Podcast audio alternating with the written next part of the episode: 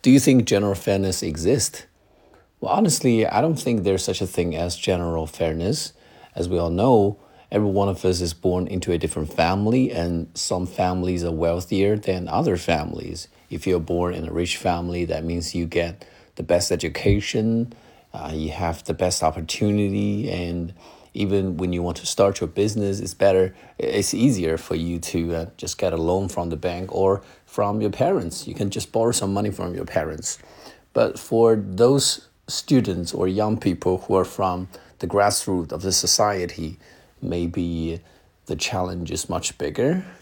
They don't receive the best education unless they bite the bullet, they work really hard, and uh, they probably have to borrow um, money with interest, you know, uh, to start their own business if they want to. So we are born constitutionally equal, but we are not born, you know, physically, economically, or socially equal. That is the reality that we must accept. That's the status quo.